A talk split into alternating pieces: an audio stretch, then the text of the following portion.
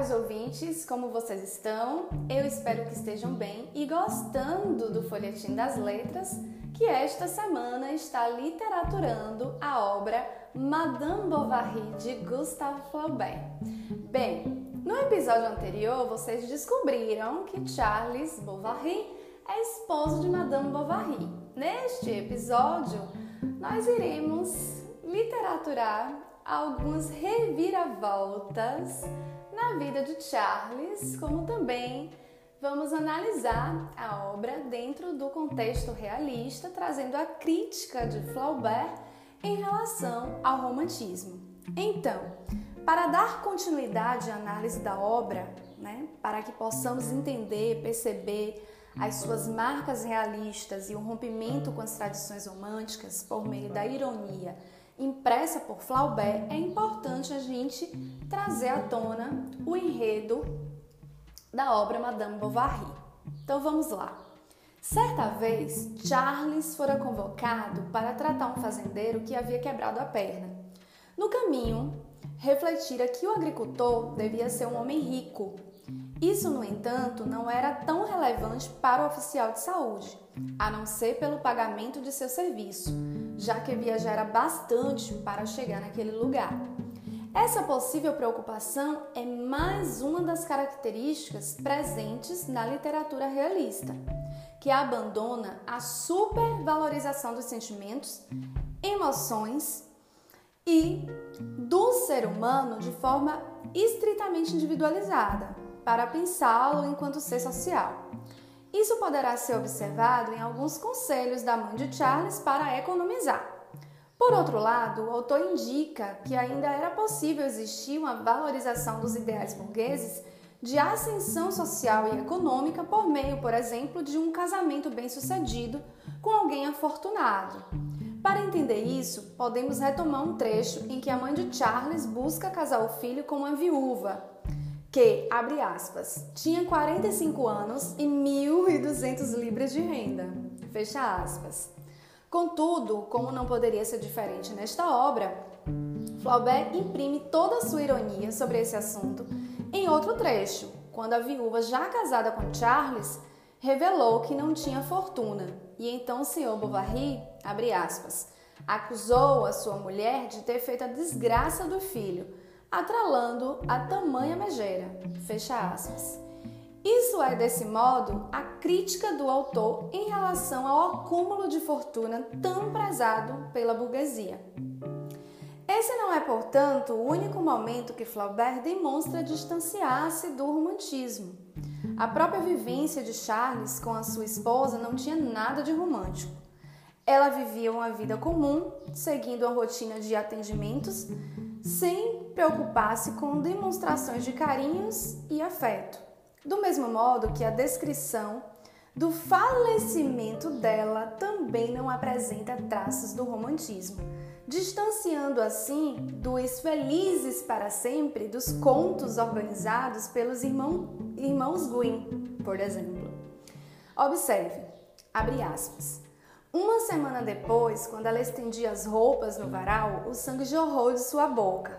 E no dia seguinte, enquanto Charles estava de costa, fechando a cortina da janela, ela disse: Ai meu Deus!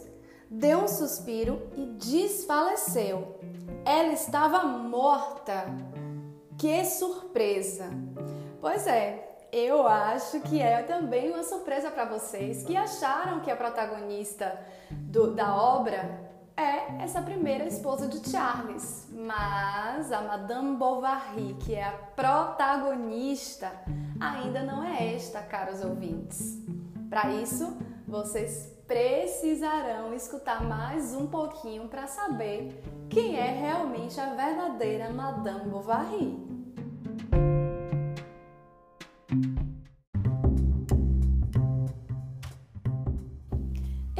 Caros ouvintes, vocês se recordam que logo no início do episódio eu falei que Charles fora convocado para cuidar da perna quebrada de um fazendeiro? Pois é, Charles, depois de ter cuidado, medicado, ia constantemente na casa desse senhor, mesmo depois dele ter melhorado.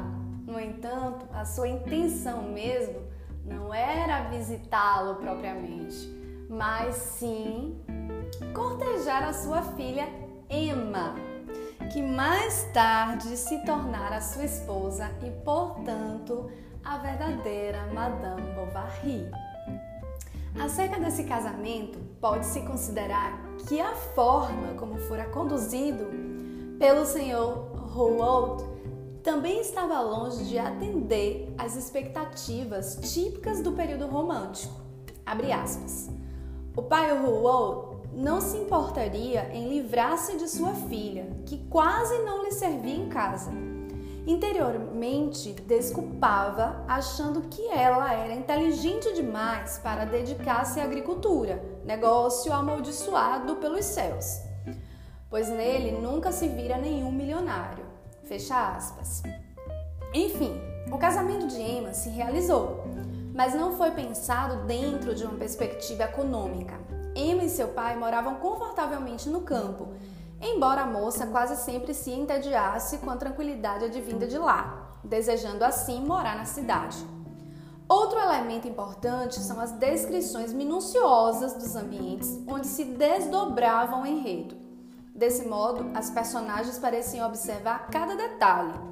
No momento que Charles chegara à fazenda para cuidar da perna quebrada do agricultor, por exemplo, perceberam quanto aquele lugar era bem cuidado. Havia estábulos, currais, carruagem e vários outros elementos descritos pelo autor com bem mais informações, é claro.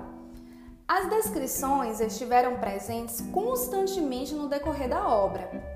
A falecida mulher de Charles, por exemplo, aspas, era magra, tinha um olho muito comprido. Nas quatro estações só usava um pequeno chale negro. O seu corpo duro envolvia-se em vestidos que pareciam cobertas, muito curtos, mostrando os tornozelos. Fecha aspas. Em contraponto, Emma, filha do fazendeiro, o qual Charles examinara a perna quebrada, conforme eu disse anteriormente, possuía as unhas bem brancas, embora não fossem belas por serem longas demais.